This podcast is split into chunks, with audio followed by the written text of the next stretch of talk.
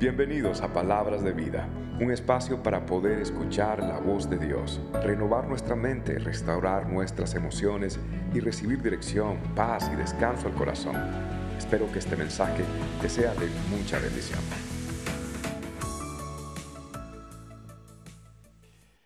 Bien, durante el verano muchas personas les gusta ir de pesca. Y ah, quisiera preguntarles, de hecho, ¿cuántos de ustedes ah, disfrutan de la pesca? ¿Cuántos de ustedes pescan? A ver, hombres, ¿cuántos de ustedes pescan? Qué bien, qué bien, qué bien. Bueno, yo le comento, yo soy un pescador frustrado. Cada vez que yo pesco, pesco un zapato o un sapo. No, no sé, no sé por qué, pero, pero yo no soy muy bueno con la pesca. Ahora, hay un hermano en la iglesia que es bueno, y él pescaba siempre en las orillas, en los ríos, pero un día decidió ir al mar profundo y mire usted lo que este hermano llegó a pescar tremendo. Y no crea que es fotomontado. No, no, eso es, eso es verdad. El hombre se fue y mire usted lo que él pescó. ¿Qué quiero decirles? Los mejores peces están siempre en la mar profunda.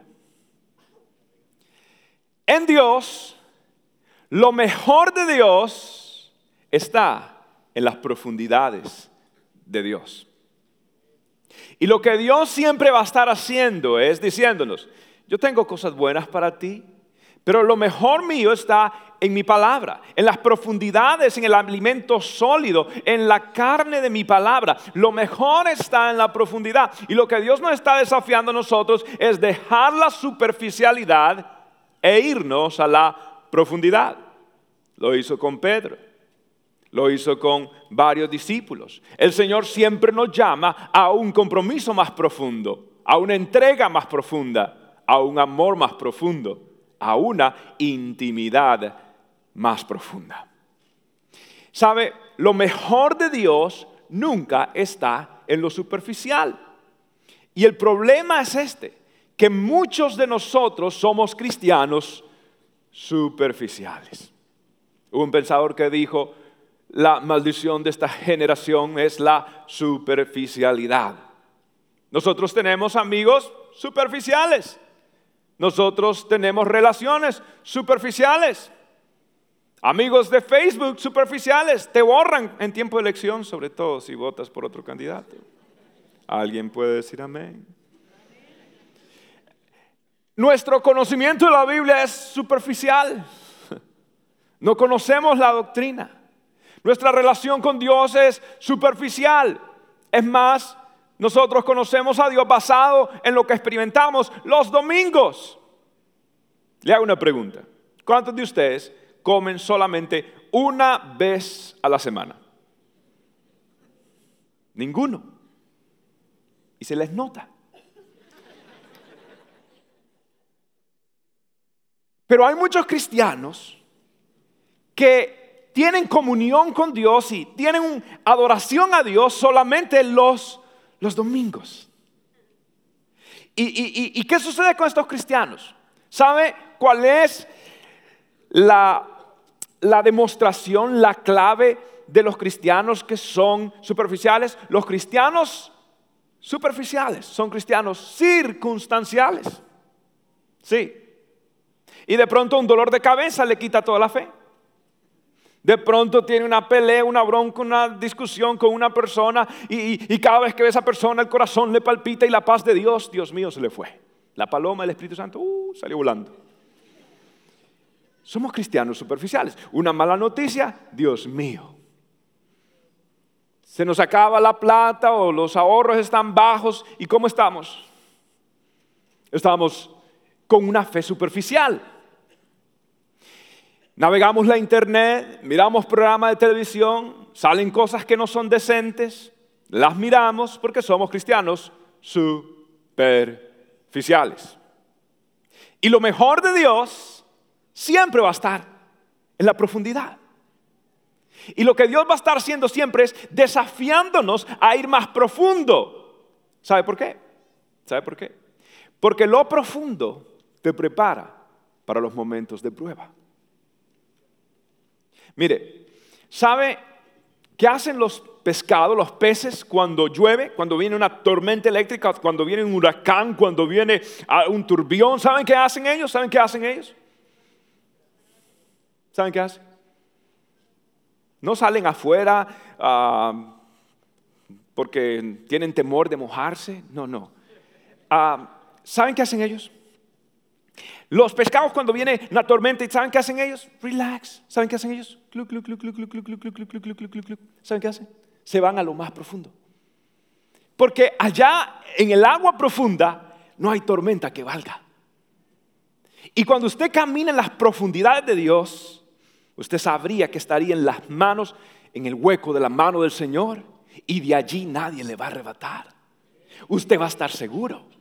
Y van a venir las tormentas de la vida, van a venir las pruebas de la vida, van a venir el viento soplando de la vida y usted va a permanecer porque su vida está edificada en la roca que es Cristo Jesús. Es hora de salir de la superficialidad e irnos a la profundidad de Dios. Dios nos está invitando a un viaje, a una travesía. Lo mejor de Dios nunca está en la orilla.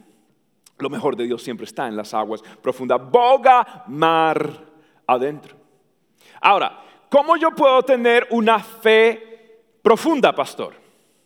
¿Cómo yo hago para ser de esos ah, gigantes de la fe, de esos héroes de la fe, que pareciera que no hay tormenta que les quite la paz? ¿Cómo yo puedo lograr ser como esos cristianos que me dan la sensación que siempre están ecuánimes, siempre están estables, siempre están con, con peso espiritual, con sabiduría? ¿Cómo puedo llegar a ser de esos cristianos maduros, pastor?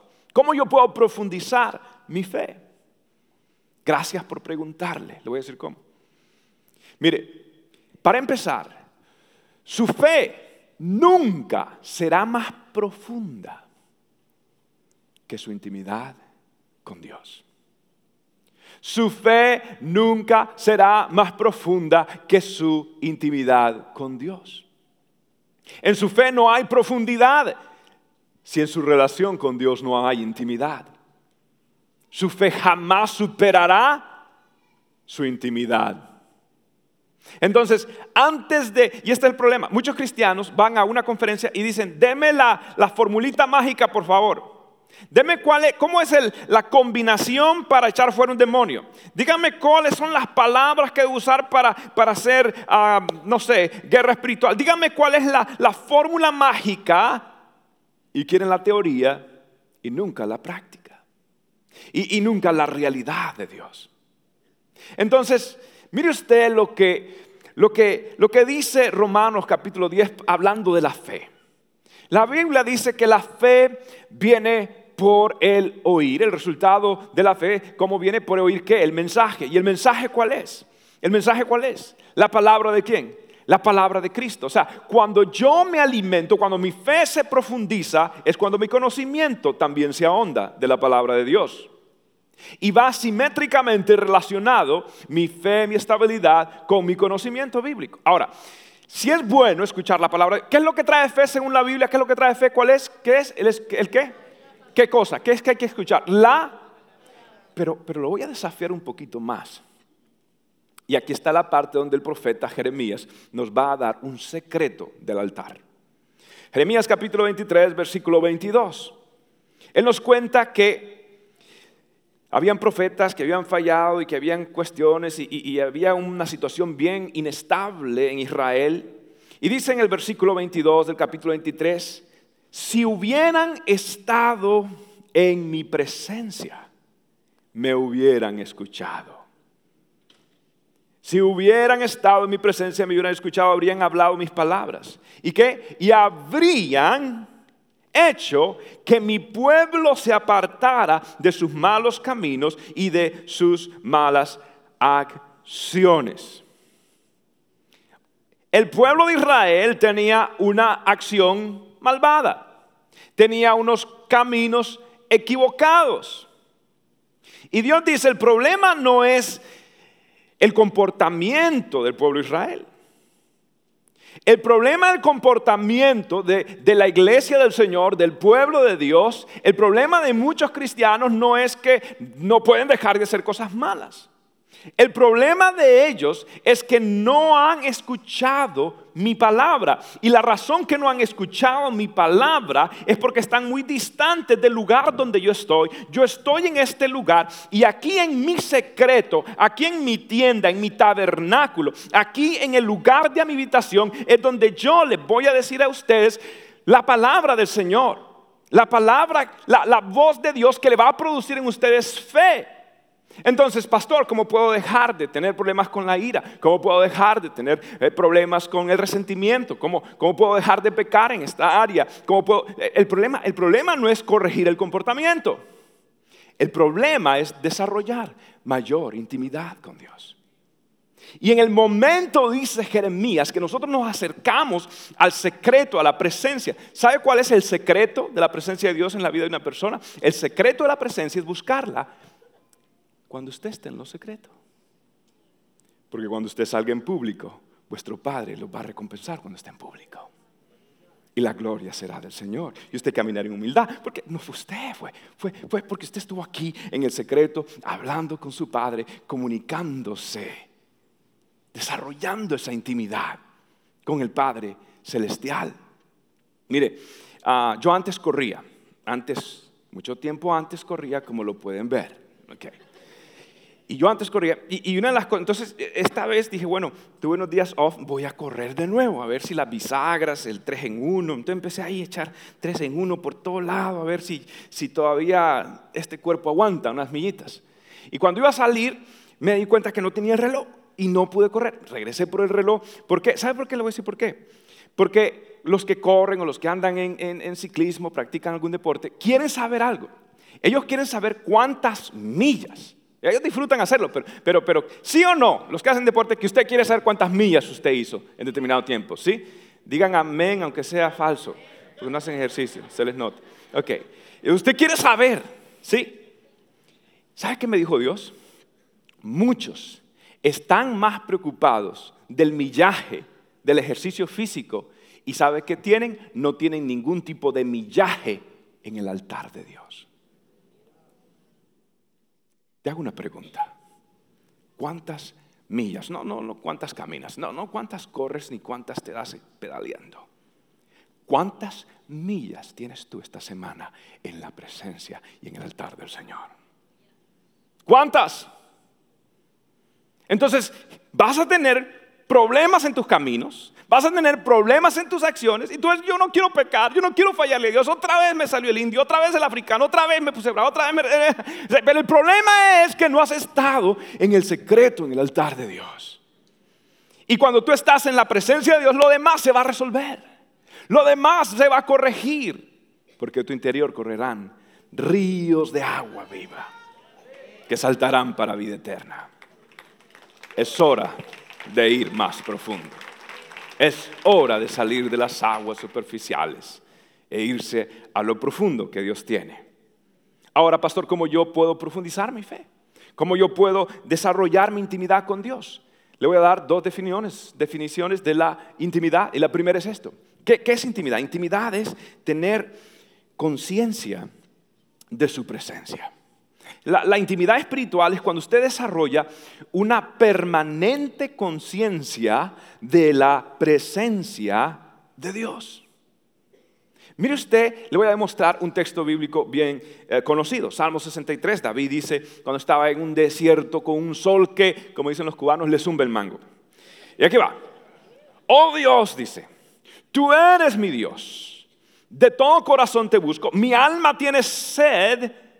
¿De quién? No, no, no. Mi alma tiene sed de... ¿De qué? Pero está en un desierto. De ti. Todo mi cuerpo te anhela en tierra seca y, agotada, donde no hay agua. Bien, David está en un desierto. David está en un desierto, en una prueba, tremenda prueba David. Estaba siendo perseguido, lo iban a matar, Dios mío. Pero ¿sabe que está David consciente? David está consciente no del problema legal que él tiene. Gaby está consciente no de la relación que está tensa entre él y una persona. David está consciente no de, lo que dicen los demás y la crítica que le están haciendo. David está consciente no del reporte médico. David está consciente no de lo que debe. David está consciente. David en medio de esa circunstancia, en medio de ese desierto, David tiene una preocupación. Y su preocupación es poder estar en la presencia de Dios. Cuando tú estás en prueba, te pregunto, ¿qué es lo que más te consume la mente? Entonces, esto te demuestra que entonces tienes que profundizar, profundizar. Porque cuando un creyente ha desarrollado esta profundidad, es, un alma anclada en la presencia de Dios y vendrán lo que venga, pero usted tiene una, no sé, una, una seguridad, una paz, un empuje, un arrojo. Usted tiene, tiene la, presencia de Dios. Usted sabe que los ángeles de Dios están con usted. Que Dios está como poderoso gigante peleando sus batallas. Que no importa quién esté en contra suya. No importa quién esté criticando. Si Dios está con usted, ¿quién se puede meter con usted? Usted tiene una convicción que aunque esté tirado en el piso de allí, Dios me puede levantar. Y usted tiene este, este arrojo. Y cuando hay una vida llena del Espíritu, hay una valentía evidente. Hay una osadía de creer. Decía un gran hombre de Dios que estaba en Inglaterra, no tenía plata, tenía que alimentar a los niños, no tenía nada, Señor. Y él escribió en su diario, tengo 50 centavos en el bolsillo y todas las promesas de Dios en el cielo. ¡Wow! Hmm, eso es fácil escucharlo, aplaudirlo, pero vivirlo, cuando usted tiene el bill, vivirlo, cuando su, carrito está, parece endemoniado, ah, eh, ¿qué sucede? Ah, ya la cosa es diferente allí. ¿Ve usted? Es así. Yo tenía una lavadora, ya, ya gracias a Dios no, pero yo le llamo la, la, la, gadarena. Taca, taca, taca, taca, Suéltala, suéltala, suéltala. Está viejita. Ya, ya gracias a Dios el Señor me proveyó. Porque dije un servicio y alguien escuchó, entonces tuvo misericordia. Entonces ahorita tengo una necesidad de un Porsche. Um, este, just in case. Bueno. David, David desarrolló lo que A.W. Tozer le llama receptividad espiritual. Receptividad espiritual. Es las personas que reciben señales divinas cuando todos los demás están completamente enajenados con su realidad cerrada de sus situaciones, de sus cuatro paredes. La receptividad espiritual ve una oportunidad donde otros ven un problema. La receptividad espiritual como que se lleva algo en el aire que Dios se trae, aunque no tengamos nada, yo sé que aquí Dios va a salir adelante. Por eso le digo, tiene una osadía, tiene una valentía, tiene, tiene un arrojo. ¿Por qué? Porque sabe que Dios. Entonces, entonces, cuando una persona ha desarrollado esa receptividad espiritual, esa persona ha aprendido a responder a los impulsos del Espíritu que le están indicando quizás todo lo contrario a lo que los demás ven. Entonces estas personas han tenido, tienen una alerta espiritual interna, un mecanismo, diapositivo del Espíritu Santo para captar las ondas de las palabras proféticas de Dios para una circunstancia eh, funesta, una circunstancia completamente quizás árida, como el caso de David en un desierto. Y entonces este cristiano vive en otra dimensión. Y yo creo que Dios nos está desafiando a nosotros a dejar de vivir en lo natural para vivir en lo sobrenatural. Para creerle que Dios puede hacer mucho con nada. Para creer que Dios puede sacar agua aún de una roca y que puede abrir camino en medio de un mar. Para creer que Dios, no importa quién esté contra mí, si Dios está conmigo, hey, déjeme decirle, es como un poderoso gigante. Si Goliat viene ahí, le voy a dar una pedrada al hombre que le voy a dar una marca, un tatú en la frente. ¿Por qué? Porque Dios está conmigo. Y usted empieza a vivir y a creer y a decir, pero muchos de nosotros estamos tímidos, no estamos ahí. Esa es la realidad mía, la realidad quizás de algunos de ustedes. Pero queremos profundizar. ¿Cómo voy a profundizar? Voy a profundizar con esto, desarrollando una conciencia permanente de su presencia. Y cuando usted empieza a obrar en, este, en, este, en esta hermosura de intimidad, usted puede decir lo que David dijo en el Salmo 27, versículo 8. Pero mi corazón te ha oído decir, ven y conversa conmigo. Y mi corazón responde, aquí vengo, Señor. Son las personas que han aprendido a responder a los impulsos del Espíritu y se han acostumbrado a decir, Dios, ¿qué quieres? En determinada circunstancia, en determinada situación. Todo el mundo ve un problema, yo veo una oportunidad. Todo el mundo está negativo, yo creo que Dios puede hacerlo. Todo el mundo dice que la economía, que la otra vez escuche, usted no depende de la economía, usted no depende de los bancos, usted depende del banco de la Nueva Jerusalén y nunca usted va a poner a Dios en quiebra. Pídale que Él lo puede hacer. Es su Padre. Sin embargo, cuando usted, Dios dice, ven, ven, entonces Dios, Dios lo prueba a uno, mire, Dios lo va probando. Y Dios dice, ¿sabes qué mejor? Lo que pasa es que nosotros queremos que Dios nos pruebe diciendo, eh, sana a un enfermo que está y Dios lo sana y tremendo. O de pronto eh, atrévete y, abre esa compañía, esa compañía es súper ultramillonaria. Y, y, queremos creerle a Dios en cosas como, como, como ¿cómo decirle? Bonitas, en cosas, en cosas fáciles, en cosas, Dios mío, que, que quien no quisiera. Pero ¿qué cuando el Espíritu Santo le empieza a hablar a usted y, le dice, ¿sabe qué? Mire, usted, usted está aquí en la línea de Publix, en la línea de supermercado, usted está pagando y, de, pronto, de pronto alguien no, no puede pagar. Y, si usted está con su, con su celular y si usted está con su, con cuestión, usted va, va, va a perder eso. Pero si usted está, usted está en off y si usted está allí, usted va a percibir que de pronto esa persona necesita ayuda. Y de pronto usted no tiene mucha plata, pero usted, usted, tiene, usted siente. ¿Quién se lo dijo? El Espíritu Santo. Este, Espíritu Santo estaba en Miami y, vimos a una familia que se notaba recién llegado de Cuba. Y el hombre se sintió avergonzado. Ah, ¿Y sabe quién se dio cuenta? Mi hijo Andrés. Y mi hijo Andrés me dijo, papi, aquí hay 10 dólares. Y yo sé que eran los únicos 10 dólares que su abuelita le habían dado, que le habían quedado. Y él lo regaló para poder pagarle a esta familia, que eran como 17 dólares nada más. Ah, y, sabe qué? Porque él estaba atento, mi hijo estaba atento. Y yo también estaba atento a, lo que, Espíritu Santo, ¿qué es lo que quieres? Entonces, muchos queremos creerle a Dios con cosas bonitas, chéveres, así. Pero ¿qué cuando Dios te dice, bendice a alguien? Ayuda a alguien. Deja todo y ponte a orar. Eh, dedícame un día de ayuno dedícame un tiempo a mí. Ah, ya ahí entonces, como que eso, como eso no es tan sensacional, como eso no es tan, Dios mío, no me van a, no me van a poner muchos likes.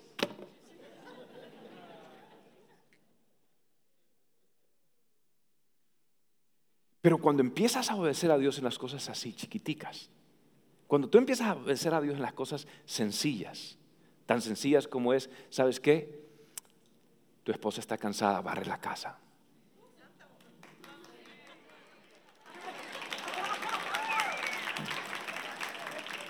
Siguiente texto bíblico. En serio, en serio. Es que a veces somos como muy sensacionales, muy sensacionales. ¡Ah! Sea práctico. ¿Sí? Entonces, cuando uno empieza a operar en una manera así, conectado con Dios todo el tiempo, que quiere Dios aquí y allá, conectados, conectados con lo que me conecta a Él y desconectado con lo que me desconecta de Él. Eso es bien profundo, créame. No, no, o sea, sencillo, apegado a Dios en otras palabras. ¿Sabe qué sucede? Dios le empieza a confiar más. Y luego llega usted hasta Hebreos capítulo 5, versículo 14, que de aquí a cuatro domingos le voy a predicar un mensaje que creo que va a ser especial, aunque no tengo idea cómo ser, pero va a ser especial vamos a hablar del discernimiento. Mire, mire lo que dice Hebreos 5:14, cuando usted vive esa vida.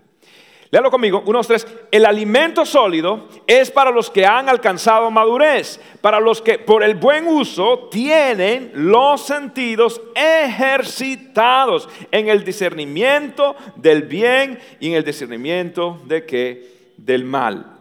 Perfecto. Usted ya empieza a obedecer a Dios, su corazón está orientado hacia Dios. W. Tozer tiene receptividad espiritual, usted tiene una conciencia de su presencia, usted quiere agradar a Dios en todo.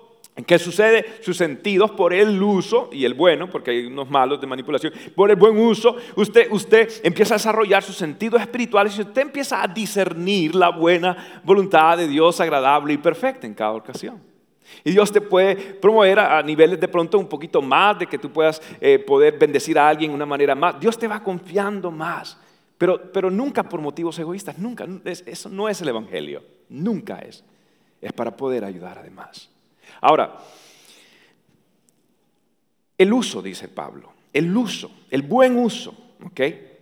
Mire, los santos de antes, las personas que, se dedicaron, los primeros cristianos, los padres de la iglesia, um, tanta gente, Erasmo, Jerónimo, tanta gente que eh, al, transcurso de los años desarrollaron una, una comunión con Dios especial.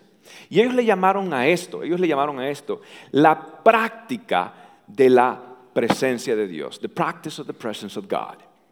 Ahora, cuando yo escuché ese término, the practice of the presence of God, como que no me encajaba. Usted sabe que usted oye términos en inglés y como que no, como práctica de la presencia de Dios, ¿quién puede practicar? Oh, Dios, salta aquí. No, no, yo no lo entendía. No, no, no, me, no me cuadraba en mí. Entonces, yo me di cuenta que, con el tiempo, que, que sí es buena palabra la práctica, por el buen uso de los sentidos espirituales, se puede llegar a desarrollar. Y cuando usted empieza a estudiar la palabra de Dios, y usted empieza a estudiar más y más la palabra de Dios, empieza como uno a tener estructuras uh, que las cuales Dios te empieza a hablar y ya tú sabes que aquí hay algo más y empieza a desarrollar hambre, a desarrollar hambre y a conectar una palabra con la otra y otro ejemplo con otro. Empieza Dios a confiarte más de lo que, es, lo que sí vale, que es el conocimiento de su palabra. ¿Sí? Y, y, la práctica, mire, mire, yo, yo tengo cuando salimos de vacaciones, eh, yo tengo un trabajo en mi casa, eh, un part-time que me ha dado mi familia, sí. Yo en las vacaciones, yo soy el fotógrafo oficial de las vacaciones de mi familia, de las nuestras, sí.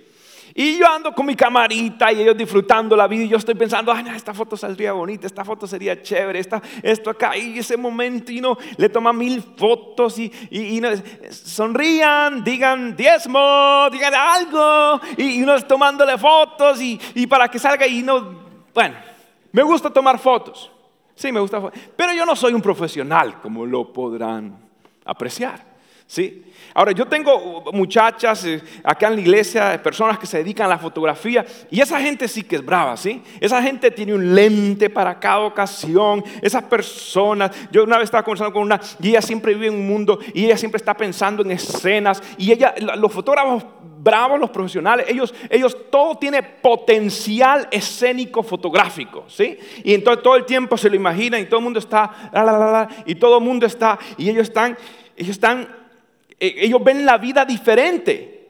¿Por qué? Porque ellos están con una receptividad escénica fotográfica. ¿Por qué? Porque han usado, entonces tienen, eh, sus sentidos están desarrollados en el área de fotografía. Y, lo que Dios nos está llamando es desarrollarlos, usarlos. Mire, le voy a dar un ejemplo bien, bien práctico. ¿Sí o no que, que, cuando, que cuando uno, digamos, los latinos, nosotros los latinos, los latinos somos, uh, somos medio vivos, ¿sí? Somos medio vivos.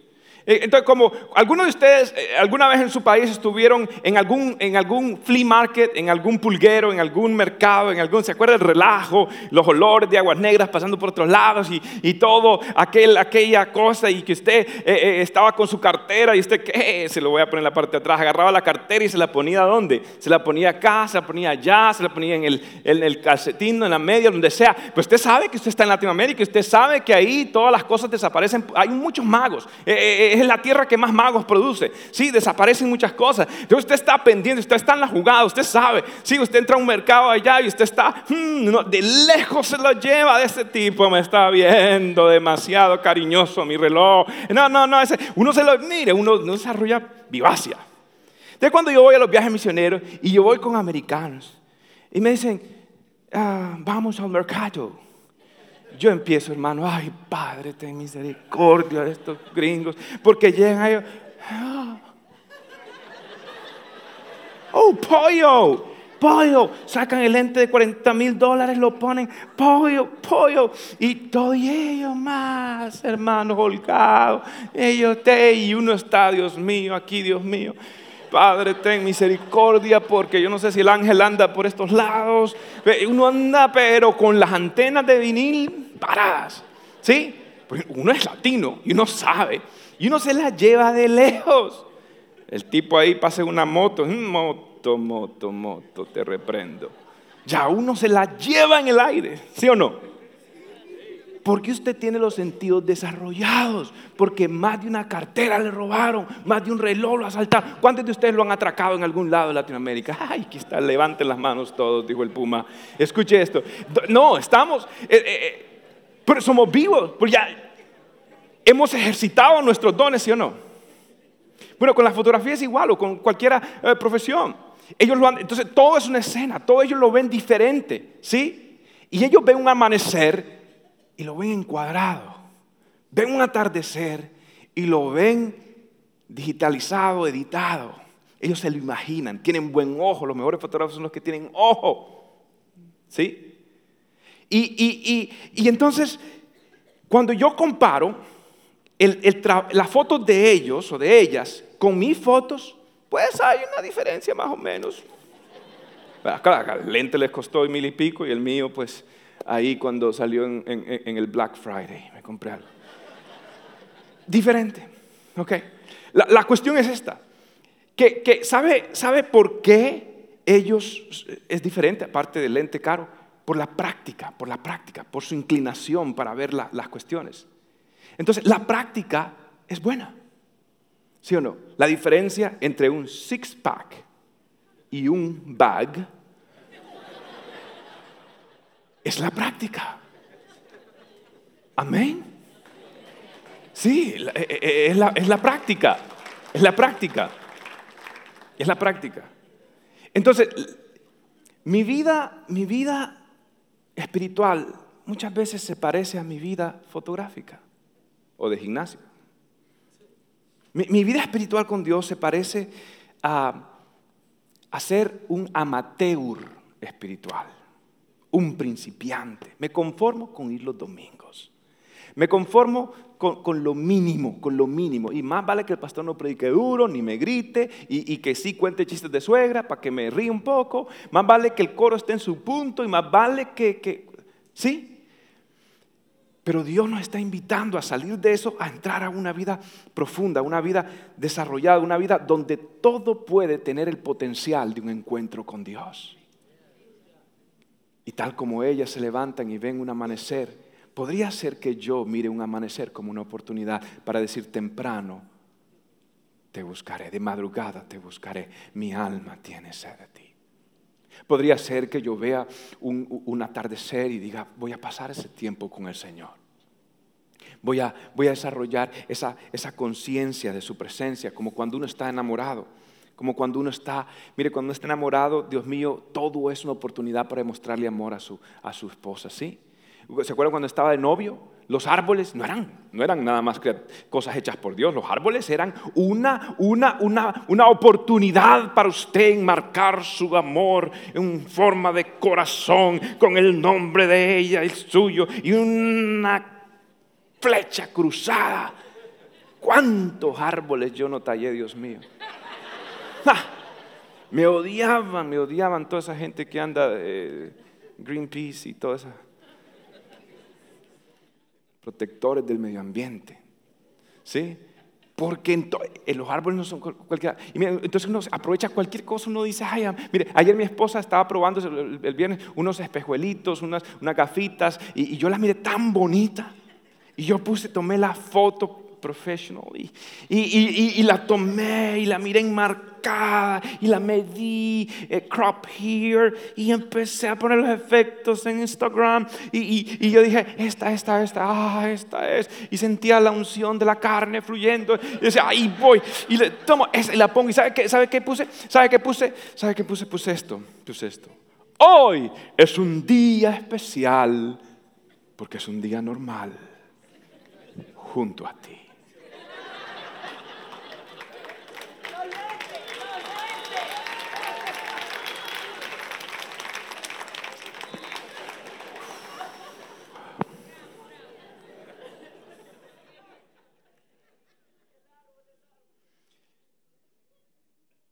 Las personas que buscan una intimidad con Dios han aprendido a darle los mejores momentos a Dios y a pasar junto a Él los peores momentos de su vida también. Te dieron una promoción, dásela a Dios.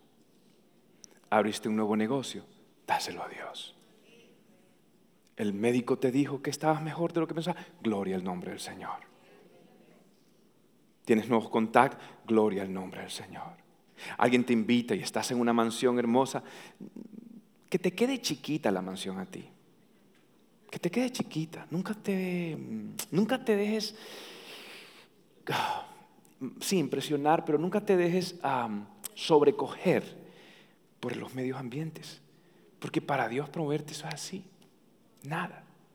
Yo me acuerdo que estaba en otros negocios, y en Chile, en otros lugares, iba mansiones a la, cerca de donde estaba Pinochet, donde estaban gente. Y, ¿sabe qué? Yo nunca me sentí como, wow, no.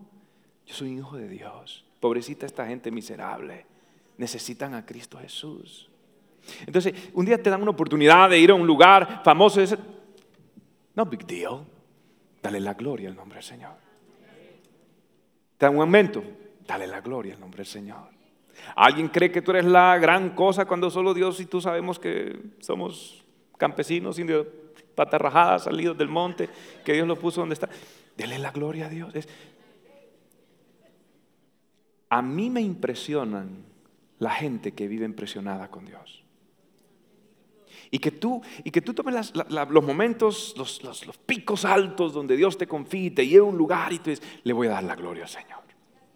Y cuando estés pasando el valle de sombra y de muerte, no temas mal alguno porque tu vara y porque tu callado me infundirán aliento y aderezas mesa delante de mí en presencia de mis angustiadores, unge mi cabeza con aceite, mi copa está rebosando. ¿Cómo mi copa rebosando? Estoy en un valle de, de muerte, de sombra, de tristeza, pero mi copa está rebosando porque ya mi copa no rebosa cuando estoy en el palacio o cuando estoy metido en una cueva, mi copa rebosa de que la unción del Espíritu Santo esté en mi vida y que yo pueda caminar para agradarle, caminar para vivirle, caminar para Él, que, Él sea mi agrado, que Él sea mi sueño, que sea mi día, mi luz de la mañana, que sea mi todo, mi universo. Que Cristo, cuando uno vive consumido por Dios, con conciencia de su presencia. Entonces, las personas que tienen intimidad con Dios eh, eh, eh, tienen un lenguaje fresco. No tienen nada más teoría, tienen experiencia con Dios.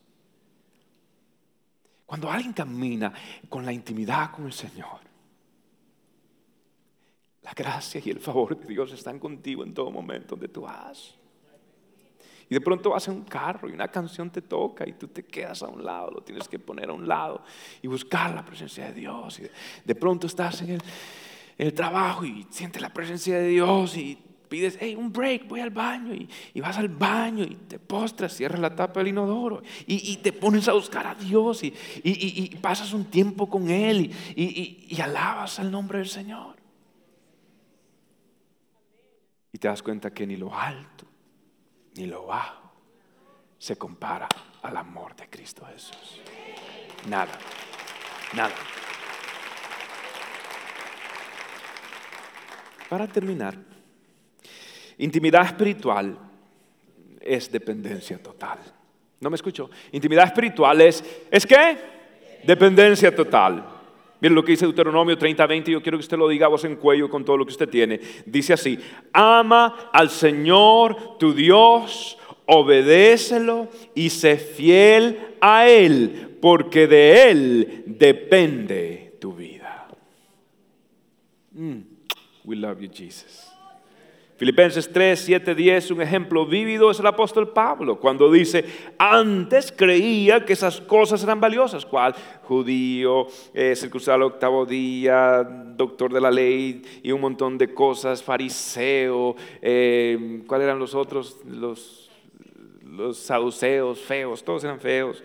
Antes Dice Pablo, antes creía que esas cosas eran valiosas, pero ahora considero que no tienen ningún valor debido a lo que Cristo ha hecho. Así es, todo lo demás no vale nada. Nada cuando se le compara con los valores de la escala eterna que Cristo Jesús me ha dado ahora, con el infinito valor de conocer a Cristo, mi Señor, por amor a Él, he desechado todo lo demás y lo considero basura a fin de ganar a Cristo y llegar a ser uno con Él. Quiero conocer a Cristo.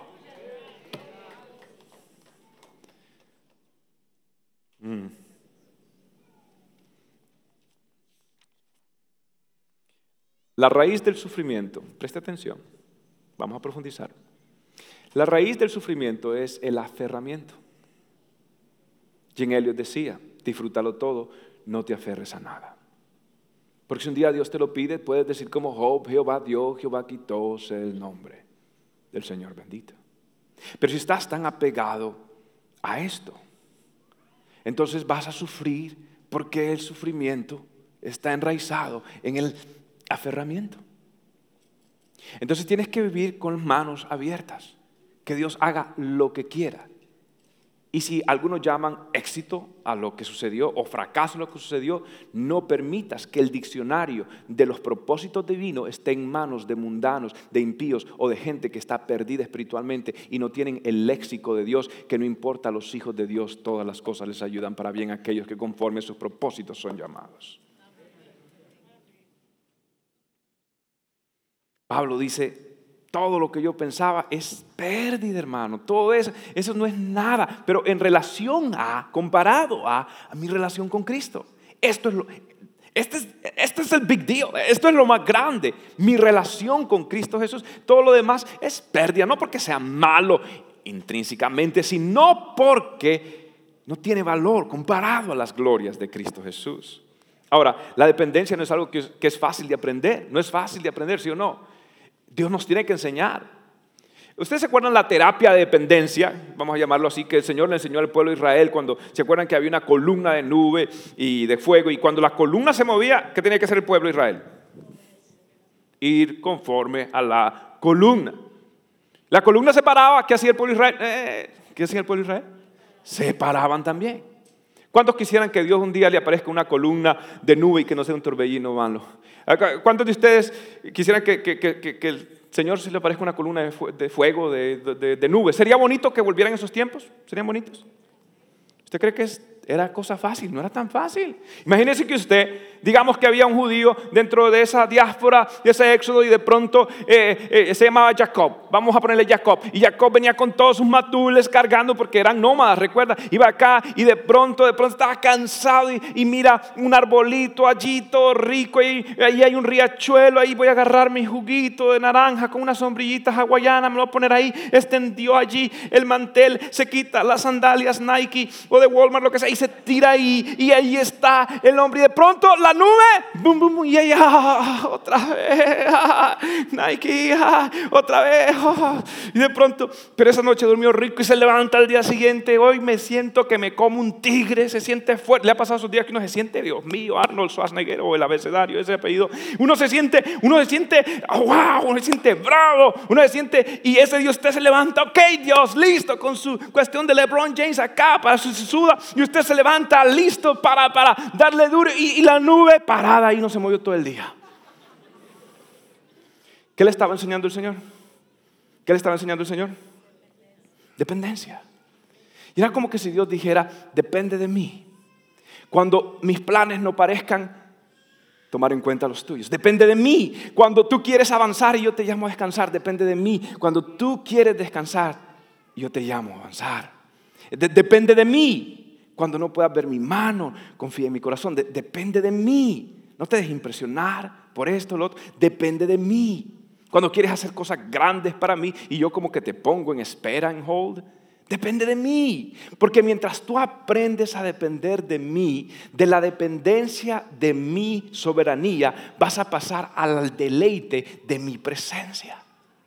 Y en ese transcurso voy a ir forjando, formando tu carácter. A medida que ya no importa la respuesta a la oración, lo importante es que estás en comunión con Dios y lo demás tú lo das por basura, por pérdida, por insignificante, con tal de conocer a Cristo Jesús. Depende de mí hasta que tu dependencia en su soberanía se convierte en un deleite en su presencia y Cristo es todo lo que tú quieres porque el que tiene a Cristo lo tiene todo. Todo. Todo. Satisfied, satisfecho. Tengo a Cristo. ¿Se acuerda cuando el Señor estaba enseñando a los discípulos a orar y a decirles, mire, les voy a enseñar a orar y demás? Y Él dijo una palabra, dice, miren, antes de que ustedes tengan la palabra en la boca, yo ya sé, no me tienen ni que pedir nada. Ok, un momentito, me está enseñando oración y me dices que no tengo ni que pedirte nada, que ya sabes todas las cosas ¿Qué quiere decir? Quiere decir que la oración fue diseñada para algo mejor que obtener una respuesta. La oración fue diseñada no para obtener respuestas, sino para forjar una relación.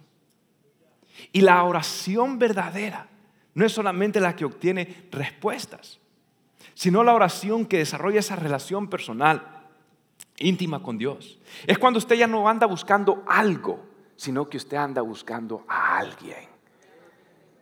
La mejor respuesta a una oración, la mejor respuesta que Dios puede dar a una oración, ¿sabe qué es? Es el mismo. Y somos transformados internamente. Somos transformados, nuestra escala de valores empieza a cambiar y te vuelves indestructible, te vuelves intocable, porque nadie te puede separar del amor de Dios que es en Cristo Jesús, ni lo alto, ni lo bajo, ni ángel, ni demonio, ni pasado, ni presente, ni por venir, ni ninguna otra cosa creada tiene el potencial de arrancarte de las manos de un Dios que te ama y estás completo en ese amor y estás aceptado en ese amor. No importa, tienes la aprobación de Dios, que diga lo que diga el mundo entero, yo vivo para agradar a mi Padre. Entonces es esa dependencia total, absoluta de Dios. ¿Sabe qué sucedió?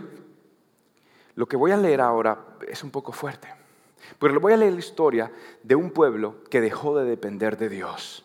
Y mientras yo estaba de vacaciones, yo caí llorando mientras yo leí estas palabras que desafiaron para siempre mi vida, mas nunca será la misma. Y si usted presta atención a lo que yo voy a leerle de un pueblo que dejó de depender de Dios, y usted, y, y ya las palabras, Dios empieza a hablar en este texto bíblico, y Dios empieza a hacer, especialmente, preste la atención a las preguntas que Dios va a hacer, tremendo, ¿ok?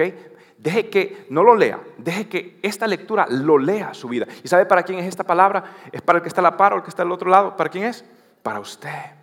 Le voy a hablar de un profeta que le decían el profeta llorón, no porque era sentimental o melancólico, nostálgico, sino porque estaba tan cerca de Dios que, que, sentía lo que Dios sentía y, estaba quebrantado por lo que él había visto en medio del pueblo, de un pueblo que había dejado de depender a Dios 2250 años atrás. Este, este hombre se paró a, predicar la palabra. Y yo quiero que usted lea estos textos un poco largos, pero, pero esto, es, esto es maravilloso y preste atención a lo que Dios lo que Dios quiere es un corazón quebrantado, un Dios herido, un Dios que está hablando dolido. Y Dios dice en el versículo 2 y en el versículo 5, y vamos a, a saltar a una selección de estos textos, Dios dice que Él, que Él recuerda cuando tú, ansiosa o ansioso, estabas dispuesto a complacerle. Dios, Dios recuerda cuando eras joven y recién casada, cuando me amabas y cuando me seguías aún a través de lugares desolados. Pero qué mal encontraron en mí. ¿Qué, te hice yo? ¿Qué te hice de mal? Y tus antepasados, que los llevó a alejarse tanto de mi lado, rindieron culto a ídolos inútiles y ellos mismos, bueno, se volvieron inútiles. Dios está diciendo, yo recuerdo cuando tú te recordabas de mí. Es más, tengo una pregunta. ¿Amas tú hoy a Dios? Más que en cualquier etapa de tu vida? ¿Es esta la etapa donde más enamorado estás de Dios? Te hago una pregunta. Si la respuesta no es positiva, si la respuesta es no, pastor, yo no, yo no tengo una relación como, como antes yo la tenía, entonces quiere decir que tú has pasado y has cometido un pecado y el pecado ha sido sustituir lo divino por la dependencia humana. Versículo 6, el Señor dice, no preguntaron ¿Dónde está el Señor que nos sacó a salvo de Egipto? Nos guió a través del árido desierto por una tierra desolada y llena de hoyos, una tierra de sequía y muerte, donde no viaja, vive ni viaja nadie. Cuando los traje a una tierra fértil para que disfrutaran de sus bienes y de su abundancia, Dios no tiene problema que usted disfrute de eso. ¿Qué sucedió? Contaminaron mi tierra y se corrompieron la posesión que les había prometido. Las posesiones los poseyeron a ellos. Dice el versículo 8, especial para los que están en el ministerio, los sacerdotes no preguntaron dónde está el Señor. Aquellos que enseñaron mi palabra me ignoraron. Tenían teoría, pero no experiencia. Los gobernantes se volvieron en mi contra y los profetas hablaron en nombre de Baal, perdiendo su tiempo con ídolos inútiles. ¿Alguna vez una nación ha cambiado sus dioses por otros, aun cuando no son dioses en absoluto. Sin embargo, dice Dios, mi pueblo ha cambiado a su glorioso Dios por ídolos inútiles. Los cielos están espantados ante semejante cosa y retroceden horrorizados y consternados, dice el Señor. Pues mi pueblo, mi pueblo ha cometido dos maldades, me han abandonado a mí, la fuente de agua viva, y han cavado para sí cisternas rotas que jamás pueden retener el agua. Dios te pregunta, ¿por qué?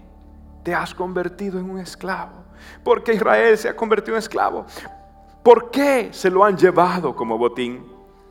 Leones fuertes rugieron contra él, la tierra ha sido destruida, ahora las ciudades están en ruinas, ya nadie vive en ellas. Tú mismo te has buscado esta desgracia.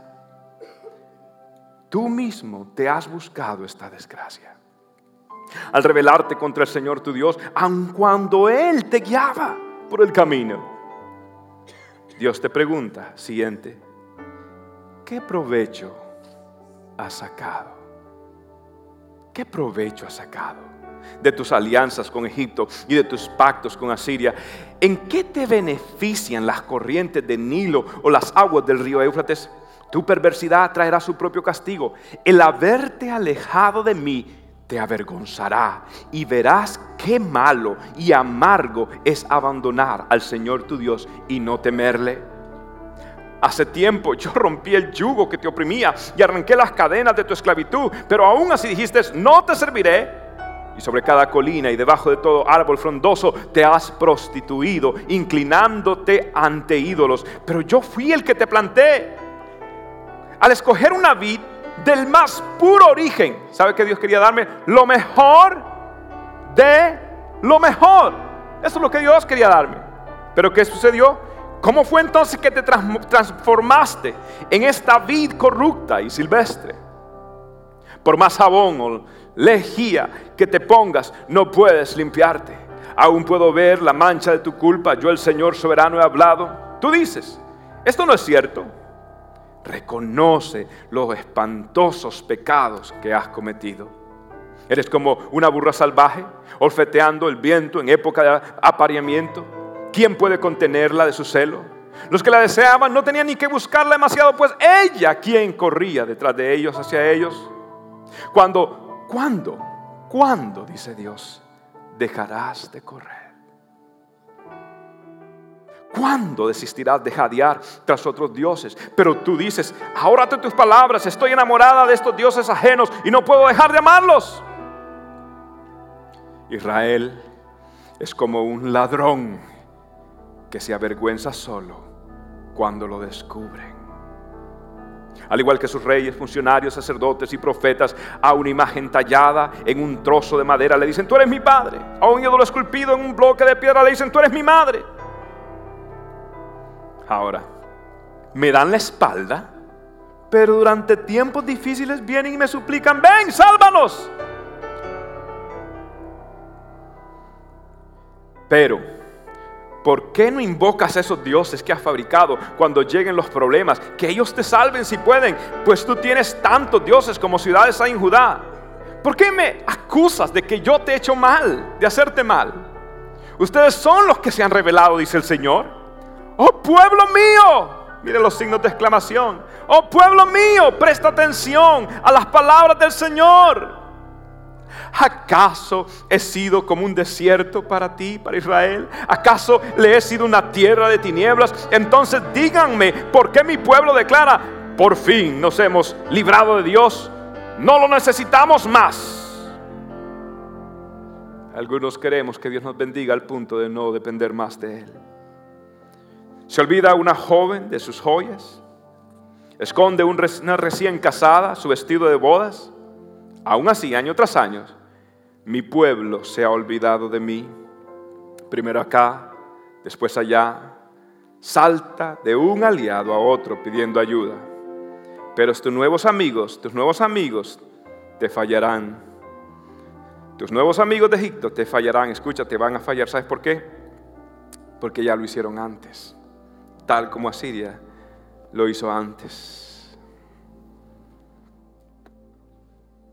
Estoy seguro que Jeremías no tenía una iglesia grande, ni muchos amigos.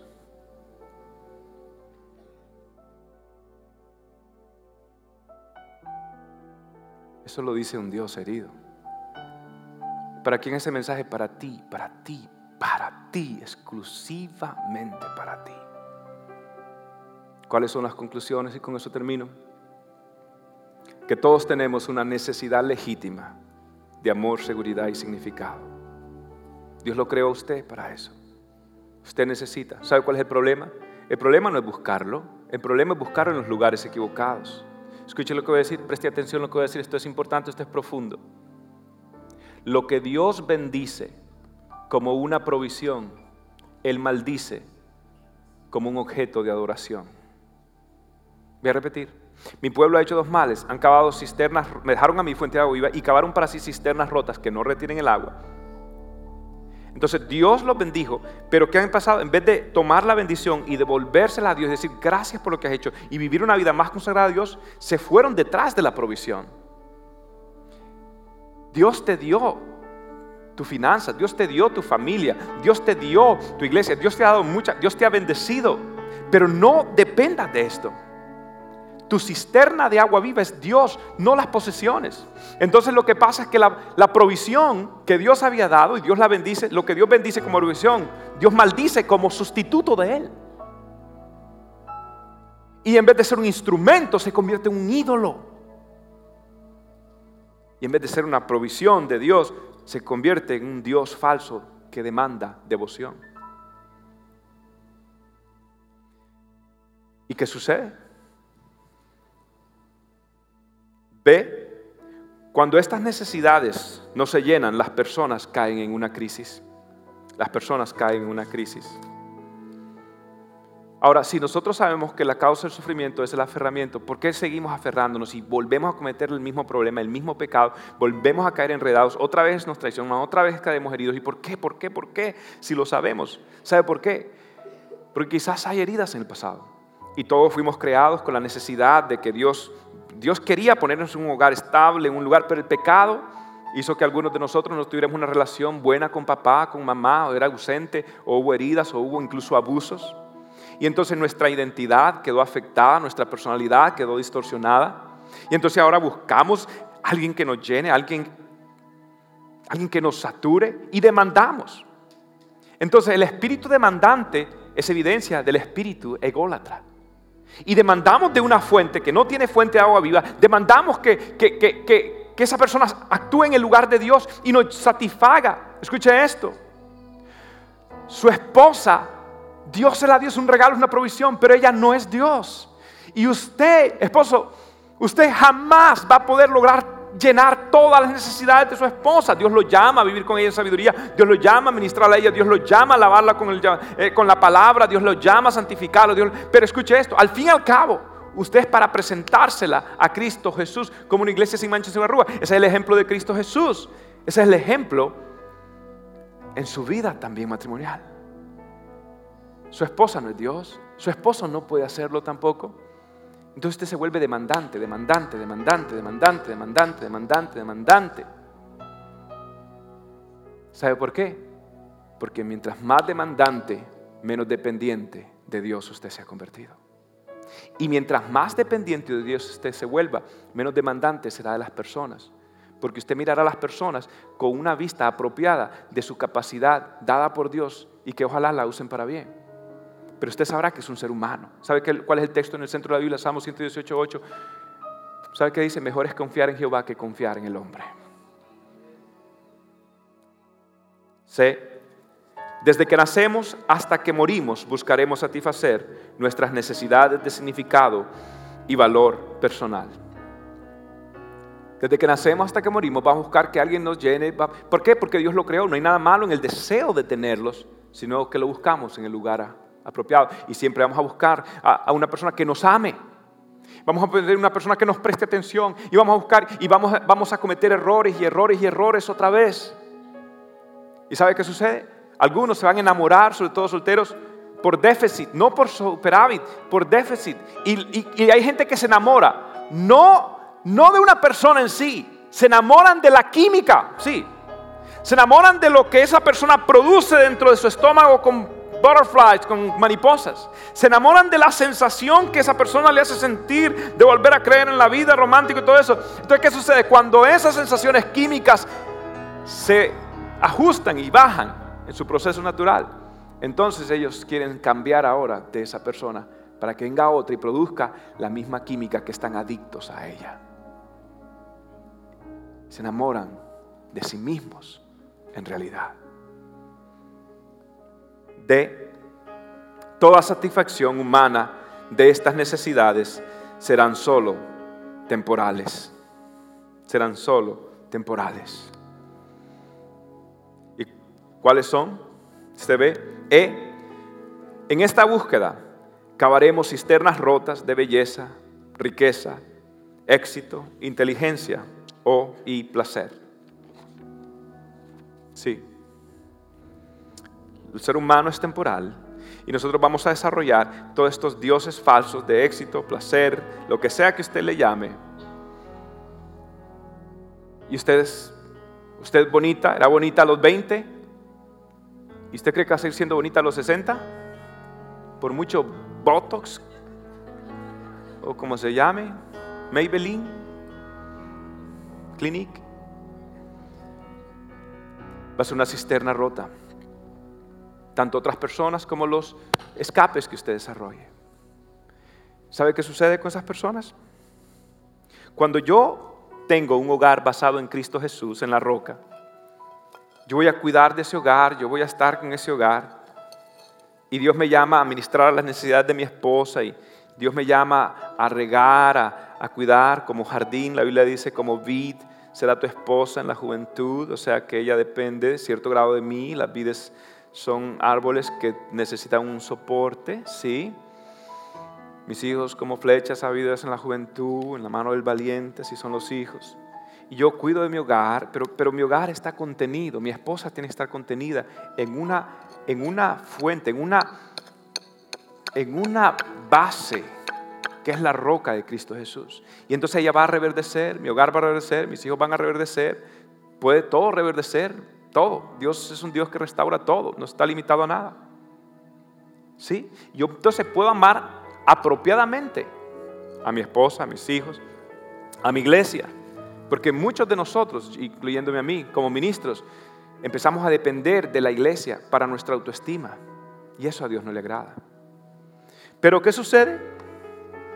Cuando nosotros empezamos a depender de esto, de estas de estos lugares, ¿qué sucede con nuestra vida? Se va a secar.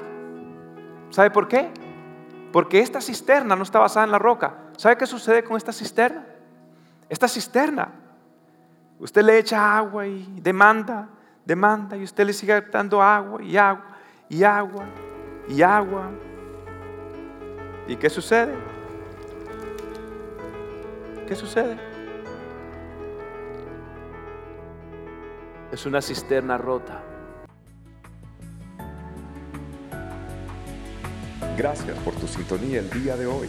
Espero que puedas atesorar la palabra de Cristo en tu corazón para que puedas acercarte cada día más a Dios. Si este mensaje te es de bendición, compártelo con amigos y seres queridos. Bendiciones.